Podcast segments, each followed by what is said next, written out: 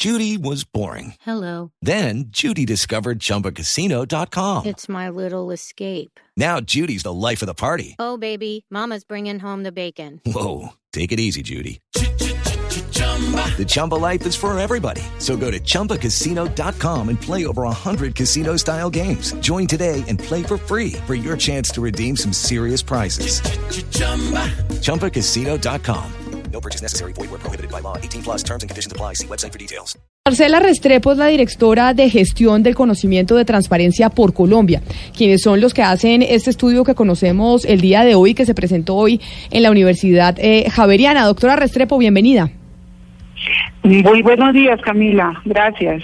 Nosotros estábamos viendo en el informe que entregan ustedes que esta es una radiografía de los hechos de corrupción en Colombia desde el 2016 hasta el 2018. Y dicen que encuentran 30 327 hechos de corrupción que se reportaron en 46 medios eh, de comunicación, de, de prensa entre enero de 2016 y julio del 2018. Pero decimos, ustedes estos hechos de corrupción se basaron solo en lo que se conoce en la prensa, pero quiere decir entonces que los que no se conocen son muchos más. Sí, efectivamente puede ser así. A ver, eh, para investigar sobre corrupción, encontrar fuentes eh, únicas es muy difícil. Básicamente lo que uno hace es consultar los órganos de control, la prensa o entrevistar a los corruptos y hacer estudios de caso. En este caso, Transparencia por Colombia, que ha hecho las tres cosas, bueno, todavía nos falta entrevistar un poco más a los corruptos, hemos venido nosotros levantando información a partir de los órganos de control y este ejercicio que hicimos, que presentamos hoy día, quisimos hacerlo solo con el registro de prensa. Queríamos ver cómo registra la prensa la corrupción y ese y sacar la radiografía para ver qué nos mostraba. Entonces aquí tenemos 46 medios de comunicación escrita a nivel nacional y regional, además de portales en Internet. Esa es una base de datos que tiene el CINET nosotros sacamos esa información de ahí, analizamos y clasificamos 327 hechos identificados. Eh, yo le quisiera preguntar por lo, esas eh, entrevistas que usted está diciendo a los corruptos, precisamente por esas conversaciones con los corruptos y dividiéndolos en dos. El corrupto culposo y el corrupto doloso, es decir, el que es corrupto porque no entendió la ley y la aplicó mal, que eso es muy frecuente, por ejemplo, en, en digamos, alcaldes de pueblos que no entienden la ley porque es críptica o porque no entendió la, no está bien eh, asesorado y es corrupto más, digamos, de una manera no accidental, no justificándolo, sino que no entendió la ley. A ver, bueno, esto que yo ponía de la entrevista a los corruptos es lo que llamamos nosotros los estudios de caso, que no hace parte de esta investigación, es una de las líneas de investigación aparte que tenemos nosotros. Frente a lo que tú me planteas, eh, a ver, claramente cuando nosotros hacemos estudios de caso y análisis en profundidad de hechos de corrupción que han ocurrido, buscamos personas que estuvieron involucradas en el hecho para entender los modos operandi de la situación. Decir que una persona es corrupta es porque eh, en este caso fue sometida, digamos, se le comprobó la, la, comisión de un delito, cometió un delito que está tipificado, digamos, en la legislación colombiana. Cuando las personas caen en fallas contra la administración pública por desconocimiento, pues tienen unas investigaciones y unas alertas. Ahí hay una diferencia. Una cosa en términos de la tipificación, es decir, claramente esta persona ocurrió, eh, incurrió en un hecho de corrupción y eso está tipificado. La otra cosa es que se le hace una investigación disciplinaria y ahí lo que puedes decir es que tuvo, eh, digamos, una falla que puede ser considerada una falla menor. Los corruptos, es decir, la intencionalidad de apropiarse de lo público para un beneficio particular, son corruptos, punto. Eh, no es que no, es que yo me metí en este problema porque yo no sabía. Ese tipo de racionalidades en las lógicas de las investigaciones que nosotros hemos hecho no están. Es decir, los corruptos que llegan a ser corruptos porque se equivocaron, realmente es solamente una disculpa. Las, los servidores públicos, los empresarios que están metidos en temas de corrupción tienen una intencionalidad muy clara y saben a qué van. Nosotros le estamos preguntando a los oyentes, Marcela, a propósito de este informe que ustedes están entregando sobre la corrupción en Colombia del 2016 al 2018, y es cuál es la manera de combatir eh, la corrupción. si se debe hacer a través eh, de leyes, si se debe hacer con formación ética o con otro tipo de medidas. Y yo le traslado esa pregunta a usted. Ustedes que han hecho la investigación, que están en eso, ¿cuál es la forma de realmente de combatir la corrupción? Tuvimos eh, la consulta anticorrupción que no pasó, que tenía una serie de leyes, una serie de medidas, pero ¿cómo la erradicamos al final? Pues Camila, esa es una pregunta bien, bien interesante y como todas las cosas interesantes, bien compleja. Claramente lo que nosotros necesitamos en Colombia para luchar contra la corrupción es valorar el sentido de lo público. Es decir, lo que es de todos, lo que tiene que ver con el interés colectivo. En ese orden de ideas, la segunda parte de la respuesta que ustedes tienen ahí en las redes, que dice la formación ética, es un tema interesante. Es decir, cómo cultivamos una cultura de la legalidad, cómo fortalecemos unos valores y unos principios a favor de lo colectivo. Definitivamente por ahí es la ruta. Y en ese sentido es necesario que por esa ruta lleguemos y le interpelemos a las autoridades públicas. Porque si tú me preguntas hoy día qué hay que hacer para luchar contra la corrupción en Colombia, necesitamos que las autoridades públicas hagan su trabajo. Necesitamos que los órganos de control controlen. Necesitamos que el que tiene que investigar investigue y necesitamos que el que tiene que juzgar juzgue. Entonces, eso es, en una ética pública es fundamental que los servidores públicos honren su compromiso con el trabajo institucional que es que emana de la Constitución. Lo demás son los instrumentos como las leyes. Pero mire, no sé si era el profesor Pombo ahorita, perdón que decía sobre el tema de las leyes, son una cantidad de leyes, totalmente de acuerdo. Aquí lo que necesitamos es una voluntad política concreta de luchar contra la corrupción, no es retórica. Y para y eso pasa por una reflexión ética del servidor público, de la autoridad pública. Marcela, hay otra cosa que me disculpará Alberto usted lo que voy a decir, pero es un eh, imaginario colectivo que existe que, por ejemplo, en la costa son más corruptos que en el resto del país. Y me disculpa Alberto que se lo diga porque se lo digo con mucho respeto, pero eso sí piensa la gente. Y yo, y por eso teniendo a Marcela en la línea, Marcela, en Bogotá siempre se cree que en Bogotá eh, somos menos corruptos que en el resto del país. ¿Eso es así? ¿Cuáles son las regiones que presentan mayores casos de corrupción en Colombia?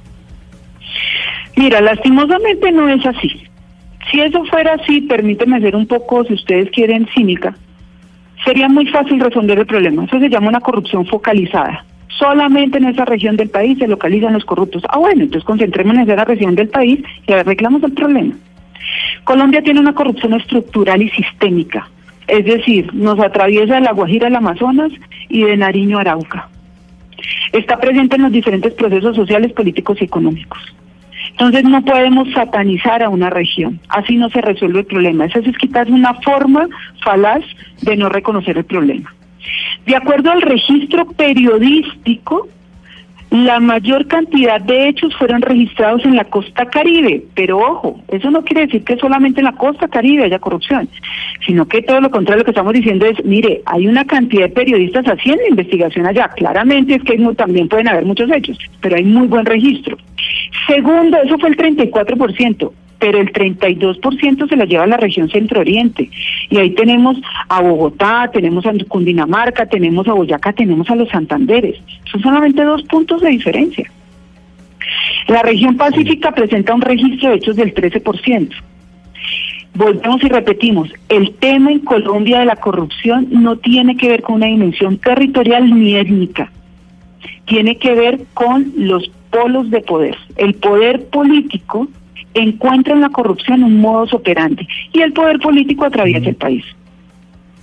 Marcela, no, estamos de acuerdo con que la corrupción seguramente no tiene región, pero lo que sí me parece muy complicado es lo que usted dice con respecto a la voluntad que deben eh, expresar o manifestar los funcionarios de los entes de control, porque finalmente a mí me, se me hace que los entes de control son más corruptos que los corruptos. Es decir, la Contraloría, la Fiscalía, la Procuraduría, en el caso del Congreso que hace control político, en el caso de los tribunales de justicia, las Cortes, eh, pues eh, eh, históricamente han demostrado que también están permeados por la corrupción. Entonces, ¿qué hacemos con el sistema político colombiano, el Estado colombiano que de por sí ya es corrupto?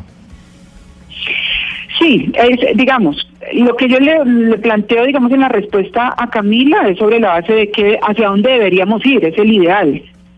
Si reconocemos nuestra realidad en la corrupción estructural, la primer síntoma complicadísimo de la enfermedad es que los, hasta, los, hasta los que investigan y sancionan están inmersos en el problema. Y eso es lo que nos está pasando a nosotros.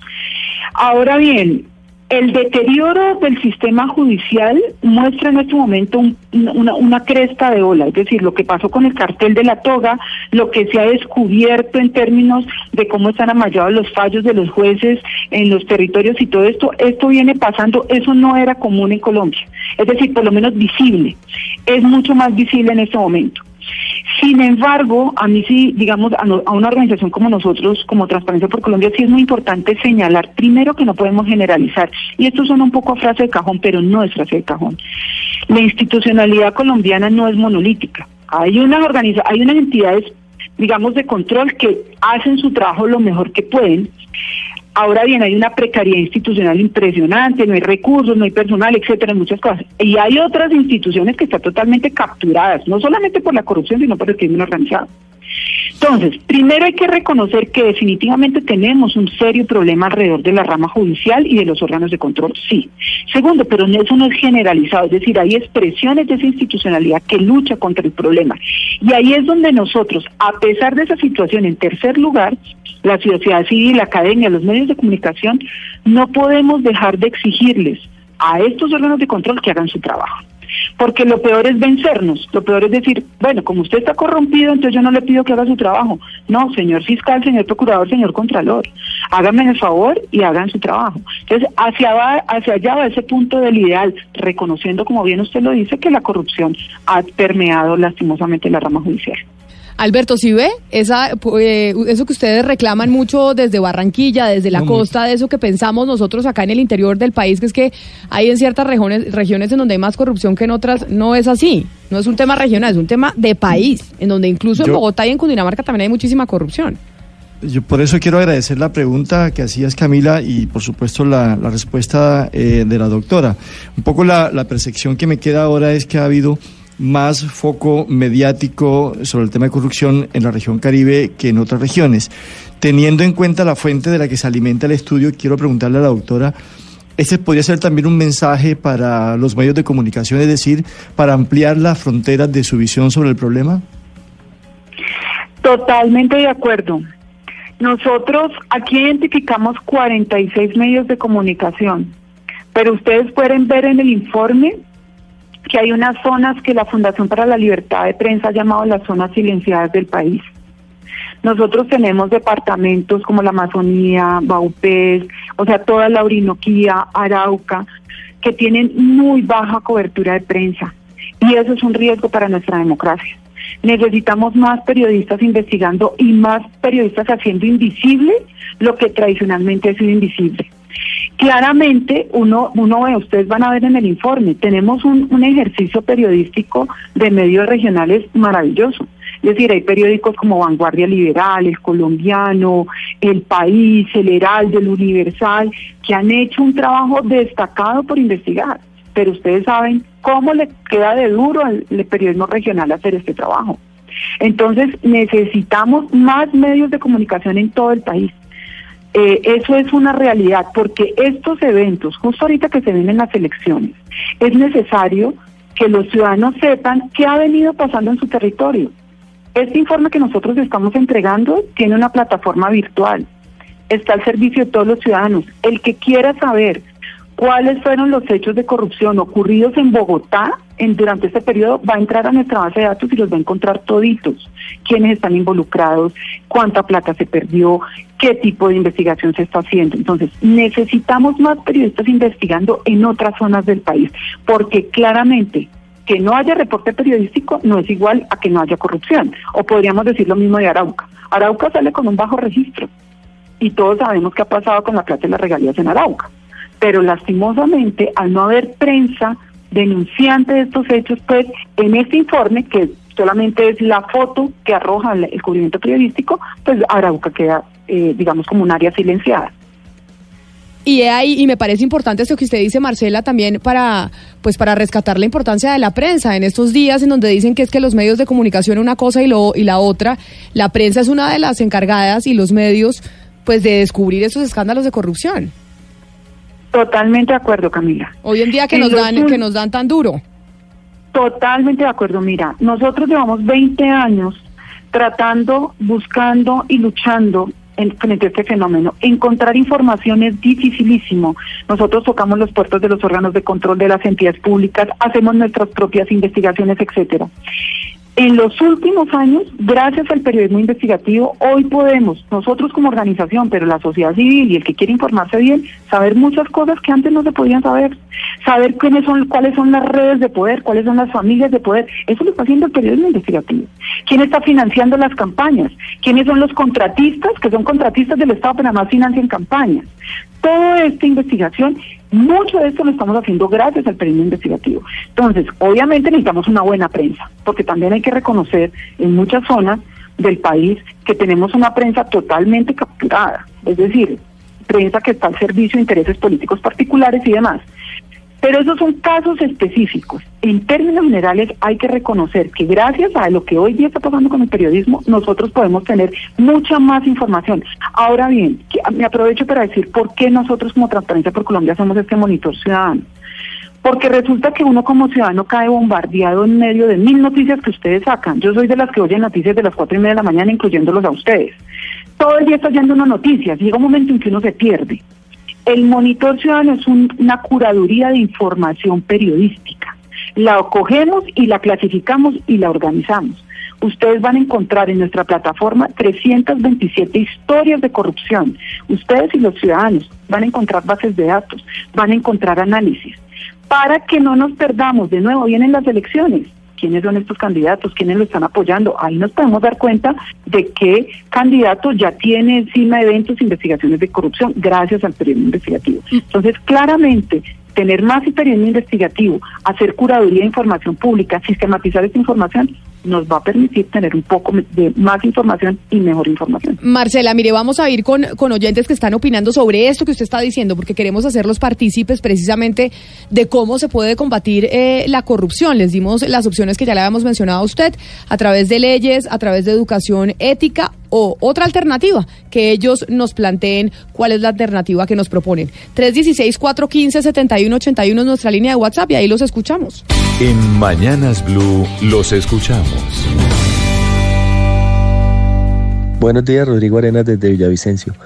Yo me iría por la tercera opción, por otros, que comprendería la primera y la segunda, una sólida formación ética y unas leyes realmente severas para que no veamos lo que estamos viendo ahorita, que es unos funcionarios que se roban la plata de temas tan sensibles y se van para la casa o se van a unas cárceles muy bonitas, muy bien organizadas. Eh, no, definitivamente ese mensaje que estamos mandando no es.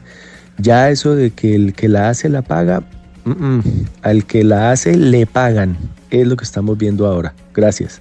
al que la hace le pagan, es lo que creen los ciudadanos. Vamos con otro oyente a ver qué opina sobre este tema de la corrupción que es eh, bastante delicado en Colombia. Cordial saludo para la mesa de Blue Radio. Soy un fiel oyente de Cumaral Meta hace mucho tiempo.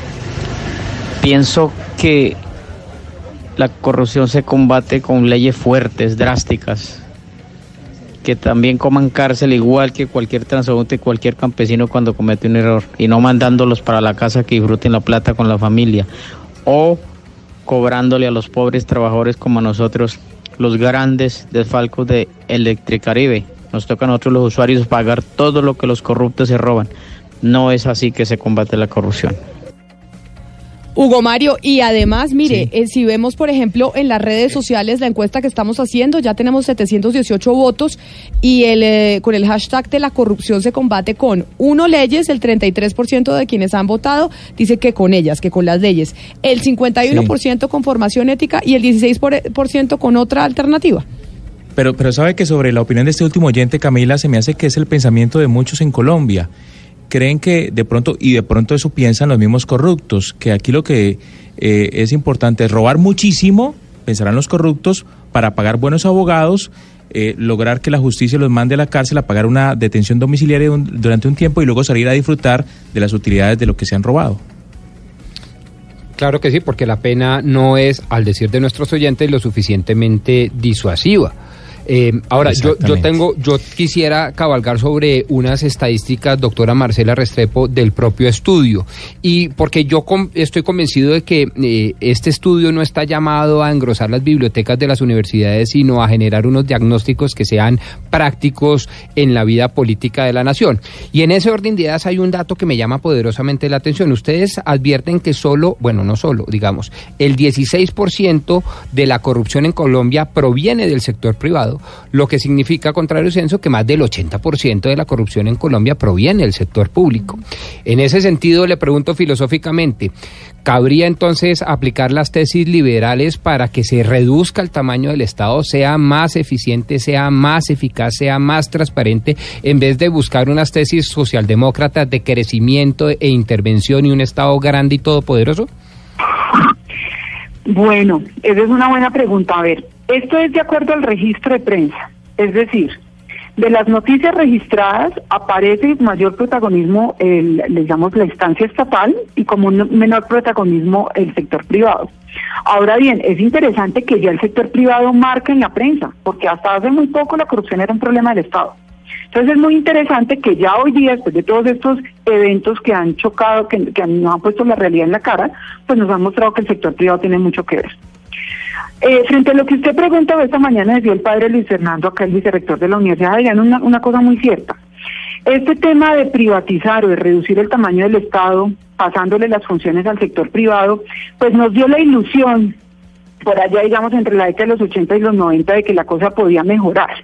Y claramente eso fue solo una ilusión. Bien lo dijo el padre Luis Fernando esta mañana. Eso no funcionó. Porque es que claramente ahorita lo que identificamos es que el sector privado hace parte del entramado de corrupción que se conecta con las autoridades estatales. Es decir, esto, igual que los más corruptos no son los costeños, tampoco los únicos corruptos son los del Estado, porque es que aquí, ah, por ahí dicen que para, para bailar el tango se necesitan dos, como en la corrupción. Pues la corrupción, no sé si ustedes conocen la rueda de casino, el baile cubano, ya no son solamente dos, aquí necesitamos una cantidad de gente. En la corrupción interviene el crimen organizado, las economías ilegales, las organizaciones políticas, el sector privado y las autoridades públicas. Entonces, quizás no, no necesitamos un Estado ni chiquitico y reducido, como decíamos en la década de los 90, ni obeso. Necesitamos un Estado atlético. Para luchar contra la corrupción, para garantizarle a la gente sus derechos, necesitamos un Estado que sea capaz de cumplir su función. Y si bien la contratación pública hoy día es sin lugar a dudas uno de los principales procesos para garantizar la prestación de bienes y servicios por parte del Estado, y que en la contratación pública entran los privados, eso es muy importante, pues ahí es donde hay que poner el ojo porque resulta que en este informe se muestra que el 73% de la corrupción está en la administración pública, tiene que ver con los procesos de la administración pública. Y ese 73%, el 46% tiene que ver con contratación. Y todos sabemos, ustedes y nosotros, que en la contratación pública están las autoridades públicas, pero también están los contratistas, las empresas, los consorcios, que son del sector privado.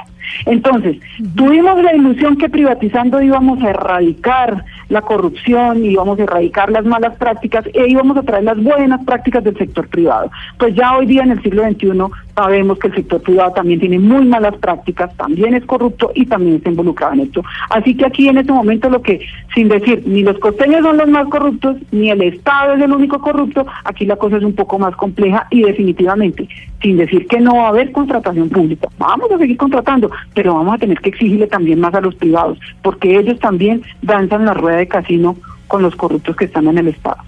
Mire, Marcela, otra de las cifras que llaman la atención en este estudio son evidentemente las de corrupción en las entidades eh, como los consejos, las gobernaciones, los diputados, los senadores. Y es que el estudio dice que el 39% fueron funcionarios públicos y el 30% autoridades electas por voto popular. El 30%. Estamos a puertas de unas elecciones regionales que involucran concejales, que involucran alcaldes, gobernadores, diputados. Eh, le quiero preguntar, este estudio comparó estos porcentajes de corrupción en estas, en estas franjas eh, políticas eh, con las investigaciones hechas precisamente por los entes de control, con la Contraloría, las Contralorías departamentales, las Procuradurías provinciales. ¿Eso se cruzó para, para saber si eh, se compadecen las investigaciones y de pronto las imputaciones o lo que sea, eh, las inhabilidades o las destituciones con este porcentaje de corrupción? Sí, sí, nosotros lo que hicimos fue que a partir de lo que identificaba la prensa, íbamos a buscar los boletines oficiales de los órganos de control. De lo que encontrábamos, no todos los órganos de control, mejor dicho, todos los sistemas de información alrededor de estos temas, ustedes lo saben, son súper deficientes. Entonces nosotros teníamos que hacer más o menos arqueología de datos, rebuscar, rebuscar, hasta que encontramos para verificar estos casos. Sí, estos casos fueron corroborados, incluso nuestro siguiente informe va a versar solo sobre órganos de control, pero estos casos fueron corroborados. Sí, tenemos una participación altísima de autoridades locales, de, perdón, de autoridades de elección popular.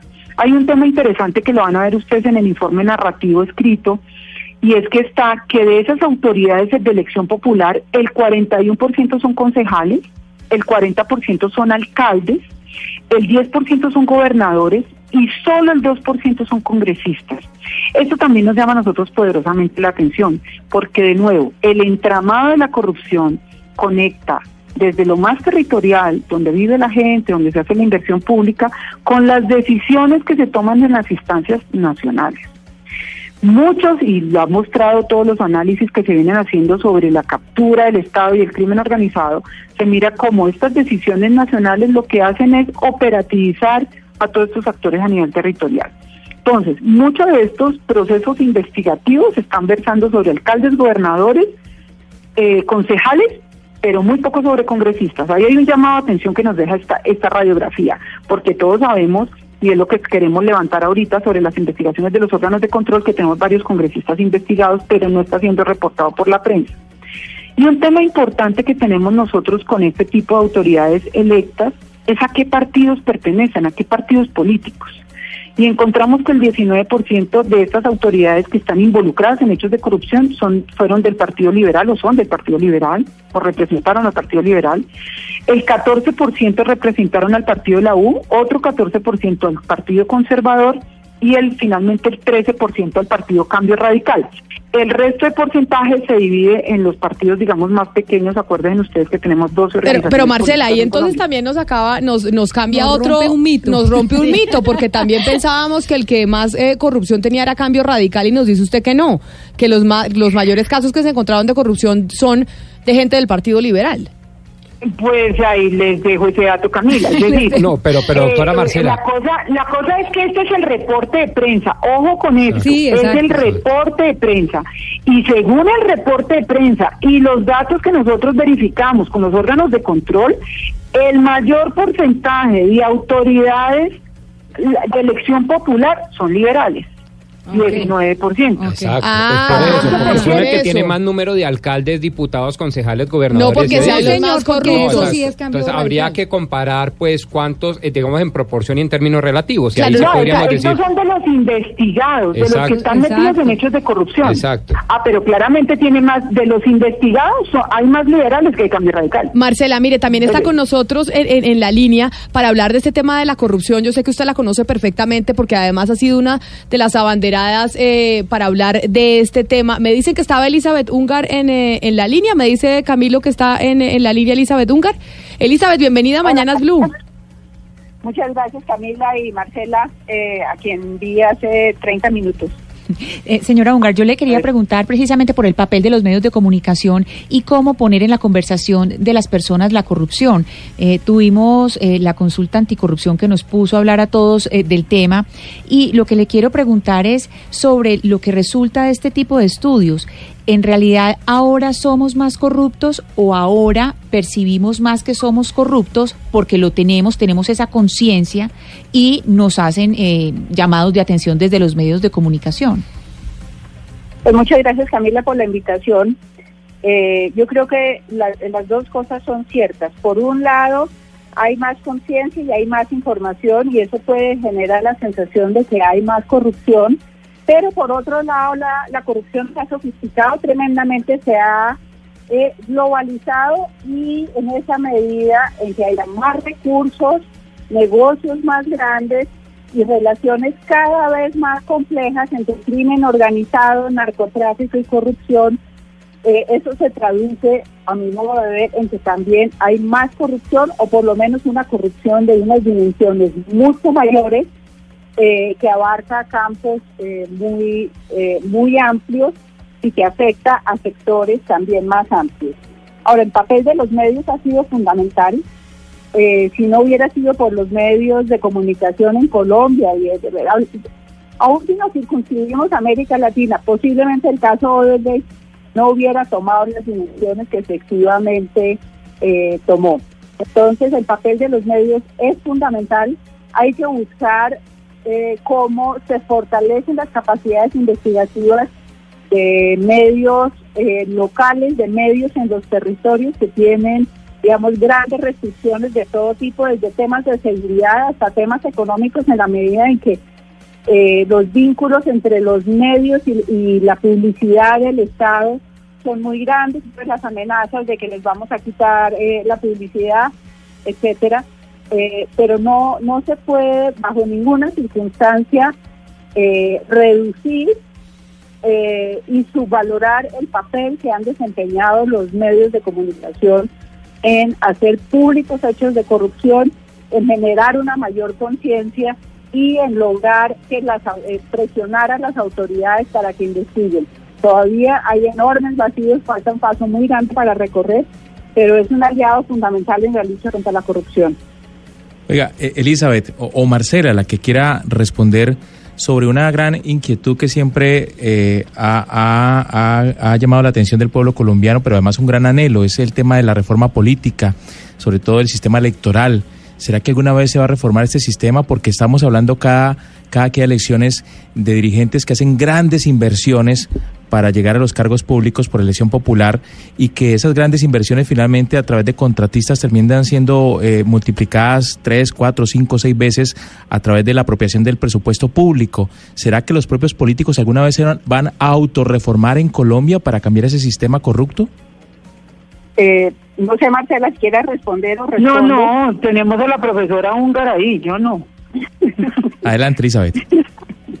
yo creo que la corrupción política, la corrupción en la política y la corrupción de la política es la madre de todas las corrupciones, porque es lo que define en últimas quienes acceden al poder, cómo lo ejercen y con quién lo ejercen. Entonces, eh, ese es un tema que merece una atención muy particular eh, y que pasa por, por ejemplo, por la independencia de eh, las autoridades electorales. Todos sabemos que el Consejo Nacional Electoral tiene un origen fundamentalmente político y en esa medida es muy difícil realmente que cumpla efectivamente una función de seguimiento y control, por ejemplo, de la financiación de las campañas.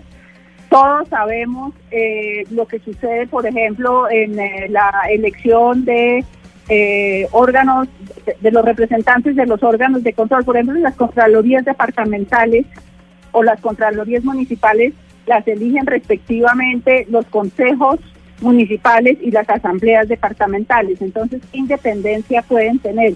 Para no hablar del contralor, del fiscal, etcétera. Pues ahí hay un problema de fondo que generalmente eh, las reformas políticas no, no abarcan.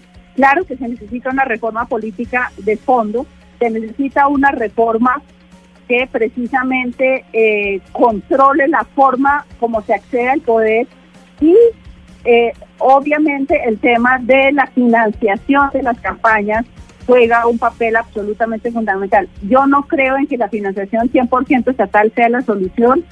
Eh, así lo también lo planteó la misión electoral especial que debía ser una financiación mixta preponderantemente estatal, entre otras razones porque el Estado el Estado colombiano no puede darle garantías a todos los ciudadanos y a todos los partidos políticos y a todos los candidatos de que los va a, eh, digamos, que va a actuar con equidad, garantizando el derecho a, elegir de todos los sectores políticos.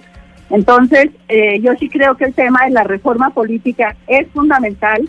El tema de mirar la corrupción política, Marcela ya lo señalaba, la contratación pública el tema de la corrupción administrativa ocupa el primer lugar dentro de la mirada que hizo Transparencia por Colombia a, partir de la revisión de los medios, pero también en toda contratación pública hay un público y hay un hay un privado.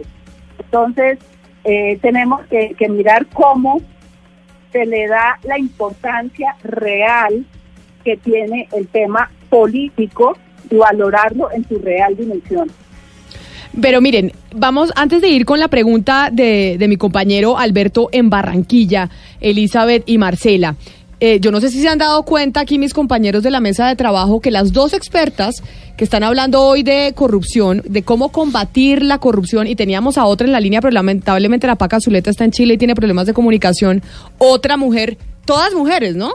Hablando, expertas en hablar de cómo luchar contra la corrupción. Normalmente nos pasa al revés, normalmente decimos, oiga, la mayoría de los invitados son hombres, eh, nos queda más difícil encontrar eh, mujeres, y acá las que se han puesto, eh, levantado, pues, remangado el saco para hablar de corrupción y para estudiarla, son mujeres, en el caso de Colombia. Y no, Pero es que yo sí creo, Camila, que las mujer. mujeres en Colombia, Exacto. Rodrigo, yo, yo sí creo que las mujeres en Colombia, al menos en Colombia, no sé en otros países, pero creo que son menos corruptas las mujeres, eso sí, sí hay que decirlo. Yo, yo también creo eso, pero Marcela, Elizabeth, ¿ustedes tienen algún dato de eso? Porque también no sé si eso sea mito urbano, porque acá eh, hemos tenido esa discusión.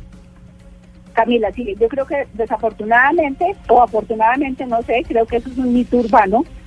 Eh, hay algunos estudios que se han desarrollado, entre otras, la actual presidenta de Transparencia Internacional hizo, cuando todavía no estaba ocupando la presidencia, Delia Ferreira, hizo un estudio y demuestra que, que eso no es, eh, no es cierto. Somos, Eh, somos igual de corruptos hombres y mujeres. Eh, sí, los pocos estudios que hay tienden a, a mostrar eso. Y si miramos, por ejemplo, eh, hechos de corrupción, uno dice que hay más hombres que mujeres. Sí, lo que pasa es que en los cargos públicos y en los altos cargos de las empresas privadas también hay más hombres que mujeres. Entonces, hacer esas comparaciones eh, pueden llevar a afirmaciones simplistas, pero yo creo que más que esa discusión, quiénes son más o menos corruptos, yo creo que debemos centrarnos en el papel que deben jugar los ciudadanos y las ciudadanas para usar, digamos, los dos eh, en este proceso de eh, luchar contra la corrupción. Ahora que se nos acercan las elecciones, ¿qué tan importante es o cómo es de importante que los ciudadanos comiencen a pensar por quién van a votar? Es que precisamente, profesora Ungar, ya que usted habla de la ciudadanía que es tan importante, nosotros hoy les estamos preguntando es cómo creen ellos que se puede combatir la corrupción, porque queremos hacerlos parte de esta mesa de trabajo para que nos digan ellos sus opiniones que las mandan al 316-415-7181. En Mañanas Blue los escuchamos. Buenos días, o bueno, más bien tardes. En cuanto a la pregunta que tienen hoy, sería por leyes, pero leyes que toquen el bolsillo de las personas y que sean más drásticos también en las, en las medidas que se toman de para castigar a las personas. Felicitaciones por su programa. Ay, muchas gracias por, eh, por llamarnos y por enviarnos su mensaje. Vamos con otro oyente antes de ir con la pregunta de Alberto en Barranquilla. Buenos días amigos de Blue, soy Anelio Rubio, de aquí desde Bogotá.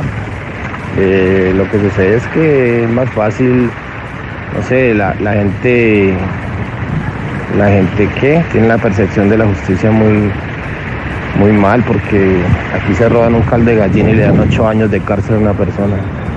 Y políticos se roban mil millones de pesos y le quitan 10 millones de pesos y lo mandan para la casa. Entonces es muy desequilibrada la, justicia en cuanto a la corrupción. Gracias. Ahí, Alberto, entonces están las opiniones eh, de los oyentes. Ahí están toda- todas suyas, doña eh, Marcela y Elizabeth, para sus preguntas.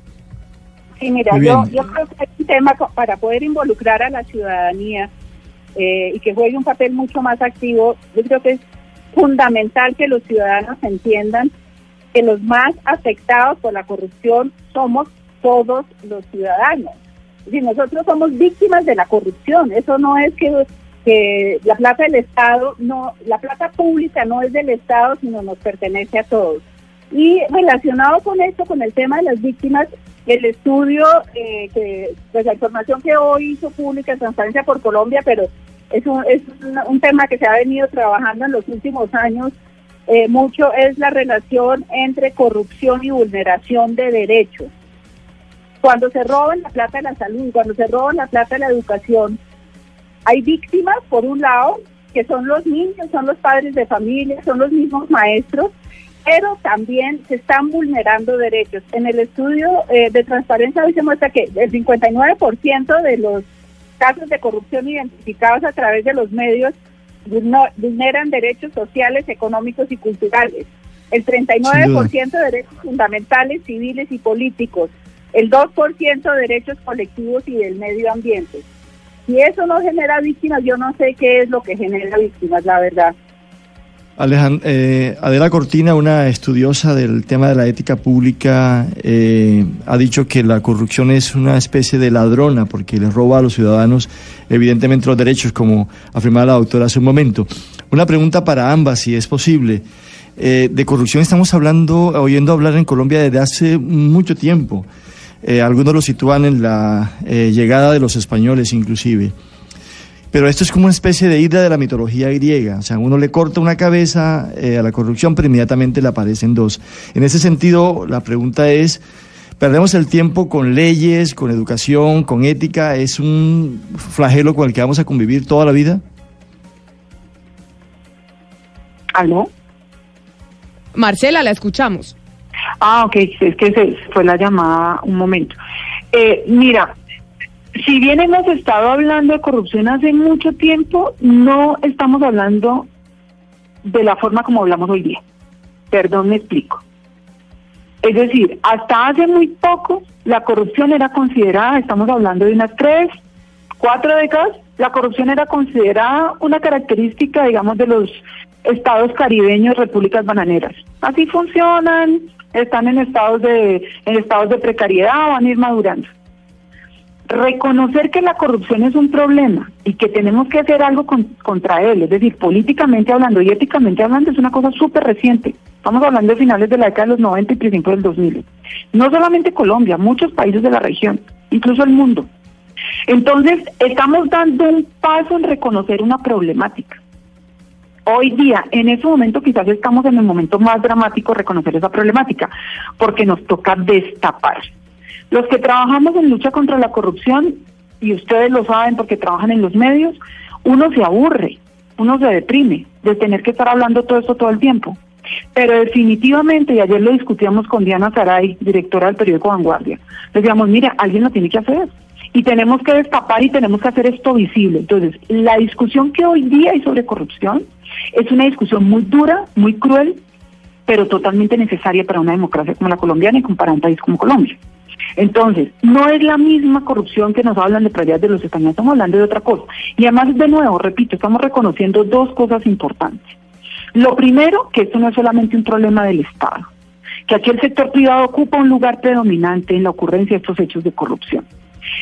Y que en ese entramado el crimen organizado, en el caso de un, de un país como Colombia, ocupa, es dramáticamente su participación, la participación del crimen organizado y las economías ilegales.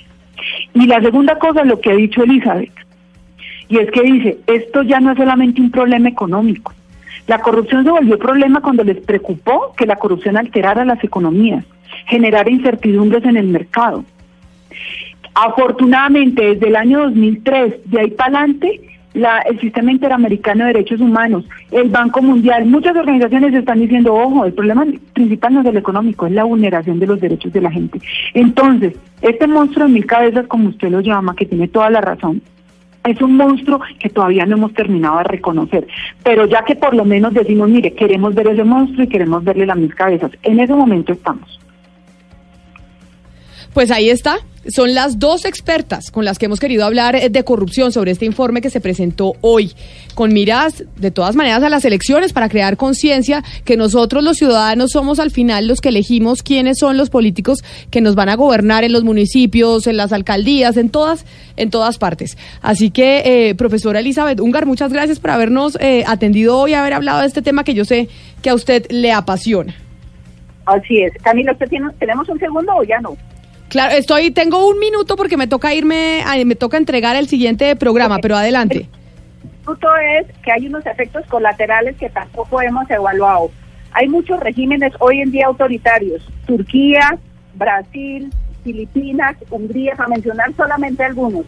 Y esos regímenes totalitarios se han montado sobre el cuento de la lucha contra la corrupción tomando medidas antidemocráticas y absolutamente autoritarias entonces, y populistas. Entonces también tenemos que tener cuidado de que la lucha contra la corrupción no se convierta en una bandera para el autoritarismo y la vulneración de derechos democráticos.